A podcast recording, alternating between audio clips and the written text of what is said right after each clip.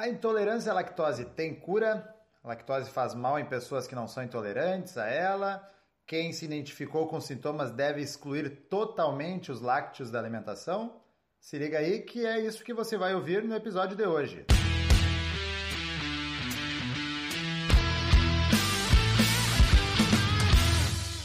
Fala pessoal, aqui é Kairan Rios. Eu sou o Rodrigo Constantino. E esse é mais um episódio do Conexão Saúde e Performance, o podcast que estreita caminhos entre a sua saúde e a sua performance. E hoje estamos aqui com a médica Caroline Canavarro Cáurio. Uma salva de palmas. Uma salva de palmas. Primeiramente, gostaríamos de agradecer a tua presença, disponibilidade para bater esse papo aqui, conversar e trazer um pouco de, do teu conhecimento sobre esse assunto aí que permeia o âmbito aí de muita gente. É, a gente sabe que essa questão de intolerância à lactose, ela começou a vir à tona nos últimos anos, né? E até de forma mística, se as pessoas acham que acham coisas que não devem achar sobre intolerância à lactose, ouvem coisas de outras pessoas e na verdade nunca consultam um especialista, uma pessoa que tenha realmente conhecimento sobre esse assunto. Então a gente agradece muito a tua presença hoje e a gente tem a intenção de tentar esclarecer um pouco mais sobre essas questões, né? Então, para começar, Carol, faz uma breve apresentação aí de quem é você. Então tá, meninos, muito obrigada pelo convite. Espero poder contribuir um pouquinho aí com um conteúdo interessante aí para Conexão. Meu nome é Caroline Canabarro Cauri, eu sou médica gastroenterologista. Me formei na Universidade Federal de Santa Maria, fiz a minha graduação e a especialização, a residência médica em clínica médica e em gastroenterologia, tudo ali na, na mesma casa, Hospital Universitário de Santa Maria, na UFSM. Atualmente eu atuo no consultório, na Policlínica Wilson Aita e também atuo como professora de gastroenterologia da Universidade Franciscana e como médica clínica na Universidade Federal de Santa Maria, também lá no Hospital Universitário. Show de bola! Então começa contando pra gente o que é essa tal intolerância à lactose, Carol. Antes da gente falar em intolerância à lactose, acho que é importante a gente falar o que é a lactose, né? Então, a lactose, ela é o açúcar do leite, tá? Ela é um carboidrato. E ela é, para ser digerida, ela tem que ser quebrada em glicose e galactose, que são moléculas menores. Quem faz essa quebra é uma enzima chamada lactase. Aí, se eu tenho a lactase presente na minha borda intestinal lá do meu intestino delgado, se eu tiver a lactase, eu vou ter essa quebra e aí eu vou conseguir absorver a glicose e a galactose no meu intestino.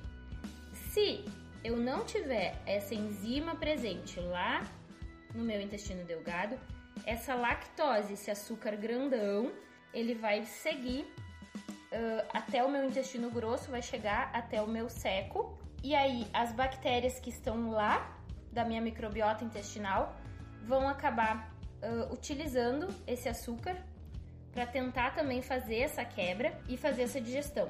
O que que acontece? Quando essa lactose ela chega lá no meu intestino grosso, eu vou ter as bactérias da minha microbiota intestinal que vão tentar fazer essa digestão dessa, dessa, desse açúcar. O problema é que essas bactérias, quando elas fazem essa digestão, elas liberam ácidos graxos e hidrogênio. E o que, que o hidrogênio faz? Faz com que o, o paciente tenha liberação de gás. E esse gás em um paciente que tenha uh, um intestino já mais hipersensibilizado, ele acaba gerando sintomas, tipo flatulência, diarreia, em alguns casos, borborigmos, distensão, enfim. O que é borborigmo? Aquele barulhinho, sabe? Aquele borbor que faz dentro da, da tua barriga de vez em quando, que muitos pacientes reclamam em alguns casos é excessivo e isso geralmente pode estar relacionado a alguma intolerância alimentar. Tá.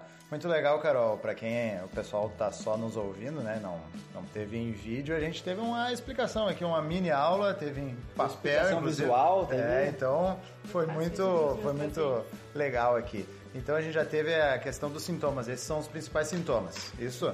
Isso. A distensão abdominal é o, o mais frequente na maioria dos pacientes, na verdade, as pessoas esperam, ah, eu não tenho diarreia, então eu não tenho intolerância. Não, muitas vezes o principal sintoma, na verdade, é a distensão abdominal, a flatulência, às vezes eructações, arroto, o popular arroto, né? Em alguns casos, náusea, vômito também pode ocorrer.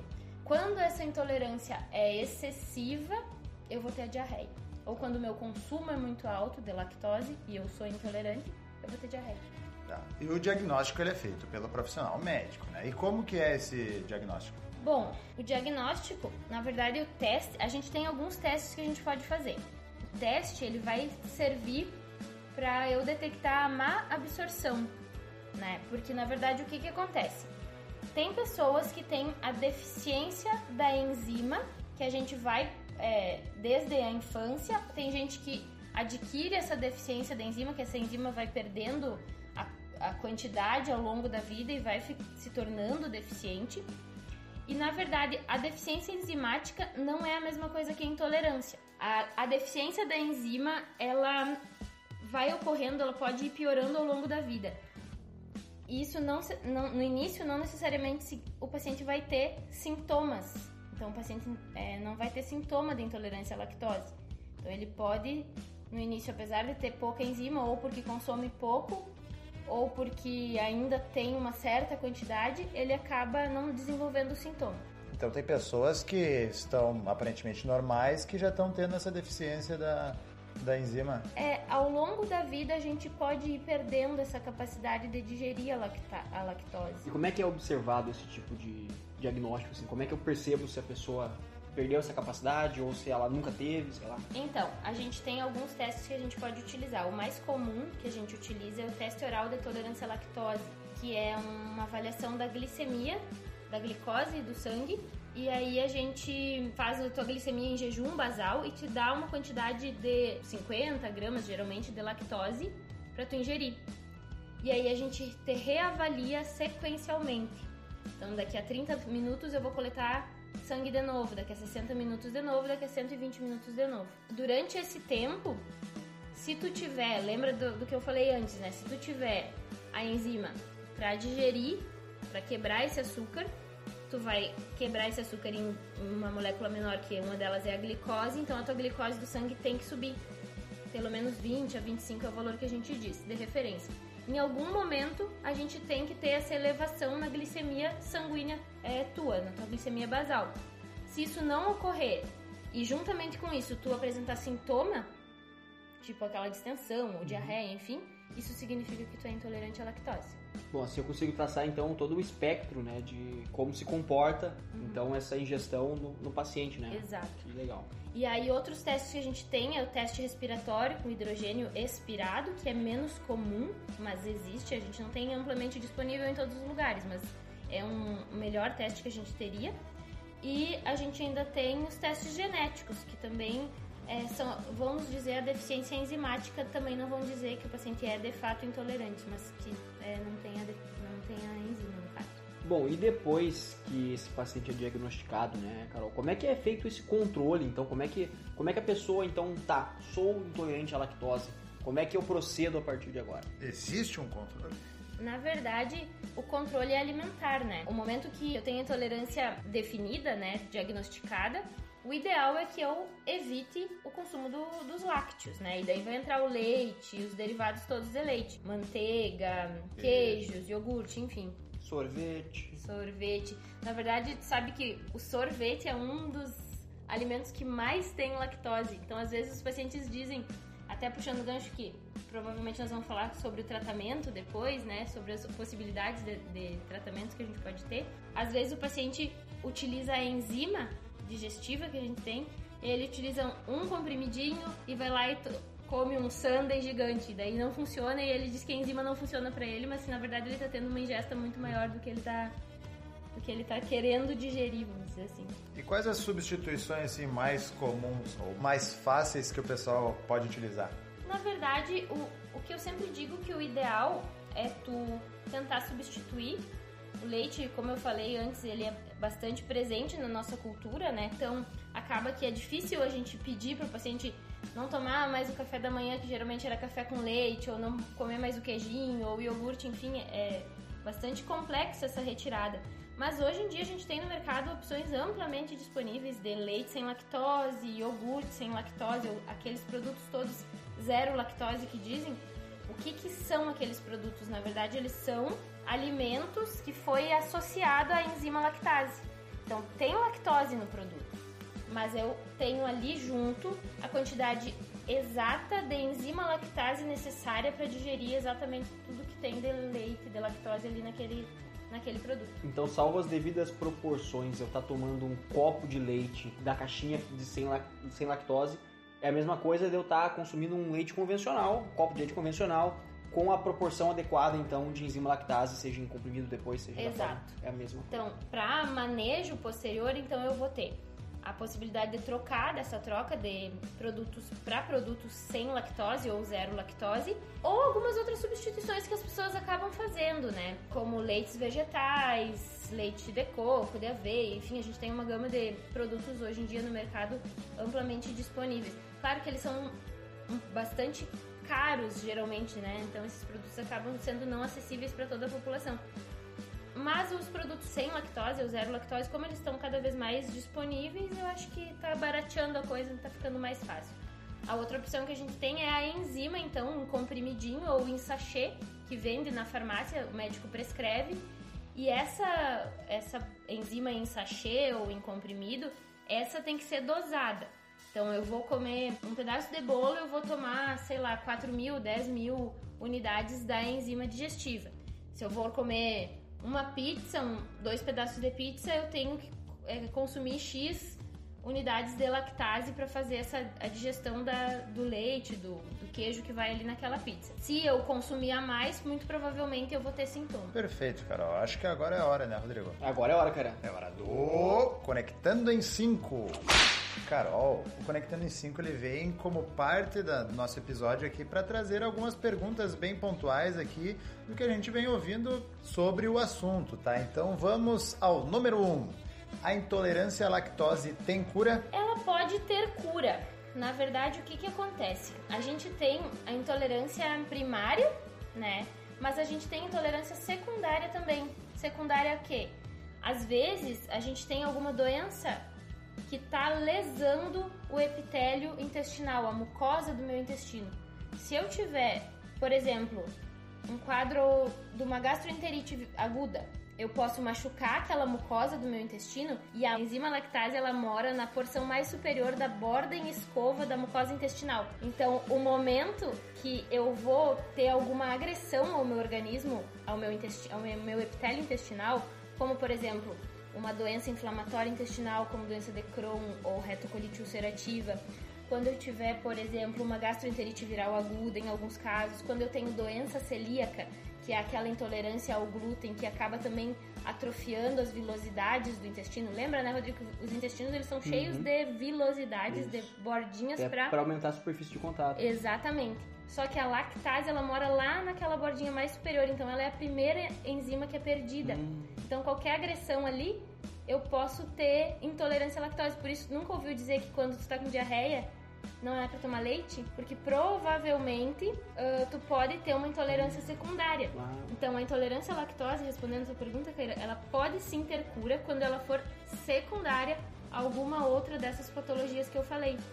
Às vezes, então, tu recupera a doença de base, o celíaco lá para de ingerir o glúten, a mucosa se reconstrói, ou a síndrome, a doença inflamatória intestinal tu tratou, a gastroenterite passou, depois de um tempo essa intolerância pode sim voltar, tu pode voltar a ser tolerante. Agora, se ela for primária, aí geralmente não. Número 2. A lactose faz mal em pessoas que não são intolerantes a ela, Carol? Via de regra, não. Tá? Eu sei que o leite é bastante controverso, alguns profissionais acabam é, sendo bastante xiitas com relação a isso, sabe? Falando que, que depois na vida adulta a gente não precisa mais de leite, que a gente não é bezerro para precisar tomar leite. Já ouviu isso, né? Claro. Esses, esses, esses dizeres. Mas via de regra, quem não tem intolerância ou quem não tem, por exemplo, uma alergia à proteína do leite, que é outro espectro de doença também que o paciente pode ter sintomas relacionados e não é a lactose, não é o açúcar, não é o carboidrato do leite, e sim a parte proteica do leite, geralmente relacionada com a questão da caseína do leite, que é uma proteína do leite, que às vezes pode sim causar sintomas tanto digestivos quanto extradigestivos, tipo rinite, desencadear asma, eczema, é, dermatite atópica, enfim. Se a pessoa não tiver intolerância à lactose nem alergia à proteína do leite, eu diria que não problema o consumo do lácteo na vida. É, até como tu já comentaste antes ali, com esse aumento da, de alimentos sem lactose, essa disponibilidade no, nos mercados e tudo, acaba acontecendo. Eu vejo muitas pessoas comentando, ah, mas esse não tem lactose, ah, esse não tem glúten. Que elas acabam nem tendo problema e já querem eliminar esse fator que está no, no alimento, né? Isso acaba sendo não necessário, não sei se chega a ser É. perigoso, mas não é necessário. Perigoso não é, mas assim, é, se tu não é intolerante à lactose nem à proteína do leite, em tese tu não teria por que eliminar. Número 3. Quem toma muito leite tem mais risco de desenvolver a intolerância? Não, essa relação não existe, assim. é, O consumo, na verdade, é mais relacionado com a, a idade. Ao longo da vida, a gente acaba perdendo essa capacidade, como eu falei lá no início. Que ótimo, porque, Carol, eu tomo leite, eu sou bezerrão. Assim, ó, de verdade, eu devo tomar um meio litro de leite por dia ali. Em épocas que eu tomo pouco leite, eu já tomei bem mais. De uma caixinha por É. dia.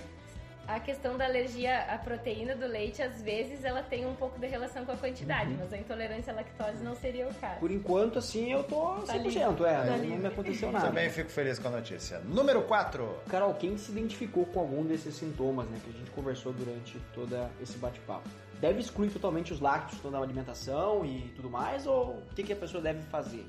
Olha, Rodrigo, eu sempre digo que quando a gente tem sintoma de alguma doença, a gente deve procurar o profissional para avaliação, né?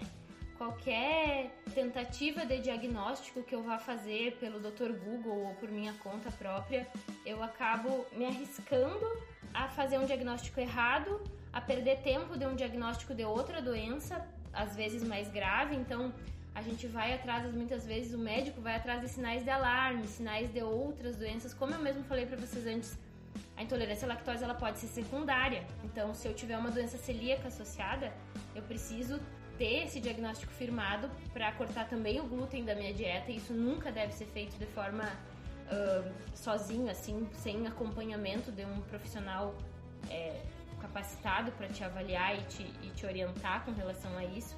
Então, a minha sugestão é que procure um médico especialista, um gastroenterologista para avaliação. Até porque o Dr. Google ele consegue dar dois diagnósticos apenas. Qualquer coisa que você vai buscar, ou é uma virose ou é câncer. Então, assim, não tem, não tem saída. Então, infelizmente, ou você vai ser subdiagnosticado ou vai ser diagnosticado pelo Dr. Google com uma doença, uma questão muito mais além. Então, é importante sempre procurar um profissional capacitado para te diagnosticar. É, os, os sintomas, na verdade, da intolerância à lactose, eles são comuns a várias outras doenças, né? Então, outras intolerâncias alimentares a outros tipos de carboidratos fermentáveis de outros alimentos, a própria síndrome do intestino irritável e essas doenças mais graves que eu comentei também, também cursam com esses sintomas. Então, fazer esse diagnóstico diferencial é o papel do profissional. Número 5. Quem tem intolerância à lactose tem mais chance de ter intolerância ao glúten, Carol? Na verdade, não. Mas, como eu falei antes, provavelmente quem tem intolerância ao glú- glúten, quem tem doença celíaca, né, que faz aquela atrofia das vilosidades intestinais, muito provavelmente também vai ter intolerância à lactose. Muitas vezes eu faço esse diagnóstico porque o paciente me procura para diagnosticar intolerância à lactose e eu acabo descobrindo a intolerância ao glúten, a doença celíaca dele também junto. Olha que interessante, Carol. Uma pergunta bônus que a gente tem aqui é assim, ó. Comi um pote de sorvete inteiro, então. Potinho inteiro. É, tomei mais um litro de Era leite. de morango? Era de morango. aí ainda aproveitei e tomei um copo de iogurte. Ainda comi um bolo ainda com leite condensado, né? Agora é só tomar um comprimidinho de lactase que tô 100%, né? Tudo certo? Olha, coitado de ti, viu? Porque na verdade, só o pote de sorvete inteiro tu vai ter que ingerir bastante enzima lactase pra realmente eliminar os sintomas. Uma coisa interessante, Rodrigo, que eu lembrei de falar, o comprimido, a- enzima, ela tem que ser ingerida antes. Se tu comer o teu pote de sorvete, tu tá lascado. Agora sofra as consequências, né? De gases, de distensão, de diarreia. Porque a enzima, ela tem que estar lá dentro já na tua mucosa intestinal, do, do teu trato digestivo, na verdade, pra ela poder fazer efeito. O tomar depois não adianta. Ah, então tem que me planejar pra Tem que se planejar de isso. O bom, eu sempre é, digo pros meus pacientes, leva o comprimidinho na, bol na carteira, na bolsa ou na carteira, que daí se a oportunidade surgir, Uhum. tu tá prevenido. E mais ou menos quanto tempo antes tem que tomar, Carol? Imediatamente antes. Ah, Vou comer, decidi agora, dois, três minutinhos, cinco minutinhos já tá suficiente, né? Só tem que ser antes. E além disso, o comprimido ele só vale para aquela hora, tá? Para aquela refeição. Muitas vezes as pessoas acham que o comprimido que ela tomou lá no café da manhã vai valer pro chocolate que ela vai comer de tarde. Não funciona, só vale para aquela refeição daquela hora. E se tu for numa pizzaria, naquele rodízio, que às vezes tu fica duas, três horas, tu provavelmente vai ter que ficar reingerindo a lactase. Tem que dar uma abastecida no meio. Exato, exatamente. E uma curiosidade aqui, Carol. Quem tem esses sintomas aí, quem, quem tem a intolerância à lactose, mas ignora os sintomas, segue tomando leite, enfim, e aguenta o tranco ali, pode causar um prejuízo maior ou só os sintomas mesmo? Não, é diferentemente da intolerância ao glúten, da doença celíaca, que a gente precisa eliminar completamente 100% do glúten da dieta, a intolerância à lactose ela não vai causar câncer, mas ela pode levar sim a um desequilíbrio da tua microbiota intestinal. Esse excesso de açúcar não digerido vai acabar levando a alterações na tua flora intestinal normal e isso pode a longo prazo não ser benéfico. É isso aí. Carol, a gente quer agradecer muito a tua presença. O bate-papo foi muito legal. Acredito que serve para muita gente, vai ajudar muita gente. Então, agradecer aí. Isso, Carol, a gente agradece muito. Foi um podcast muito esclarecedor. Espero que para quem esteja nos ouvindo também tenha sido, né? E agora o microfone está aberto para ti, se tu quiser dar algum recado aí, final, alguma coisa. Falar do teu trabalho, Isso. onde tu atende. Então, não, meninos, é, mais agradecer mesmo o convite aí, a oportunidade de estar trabalhando junto com vocês nessa, nessa empreitada. Uh, lembrar ao pessoal que está ouvindo que lá no Instagram, carolcaurio.gastro, eu tenho mais informações a respeito da intolerância à lactose, tem alguns stories, tem alguma publicação lá e quem tiver alguma dúvida pode me mandar um direct que eu respondo é, sem sombra de dúvidas. E se alguém tiver interesse então em fazer uma consulta, acha que tem sintomas de intolerância à lactose ou enfim, é, quiser procurar um atendimento médico especializado, eu atendo na Policlínica Wilson Laita, lá na sala 210. Os meus contatos estão todos lá no meu Instagram. Eu vou ficar muito feliz em poder ajudar. Ótimo! E para você que nos ouviu até aqui, vai no nosso post do Instagram e comenta o que você achou desse bate-papo, tá? Aproveita e passa no Instagram da Carol, o arroba carolcaurio.gastro e deixa uma mensagem legal para ela, tá? Para você também que nos ouviu pelo Spotify, não esquece de clicar no botão de seguir. Também se você estiver ouvindo pelo Apple Podcasts, o antigo iTunes, não esquece de avaliar a gente com 5 estrelas lá. Isso só se você gostar. Se você não gostar também, você deixa a nota que quiser lá e também deixa um comentário, deixa um feedback para nós que a gente dê tudo que vocês escrevem, tá? E se você conhece alguém que tem intolerância à lactose ou acha que tem, compartilha com essa pessoa esse podcast e ajuda a gente a espalhar esse conhecimento por aí, mundo afora. É isso aí. Esse foi mais um episódio do Conexão Saúde e Performance. Até a próxima. Valeu! Valeu. Valeu.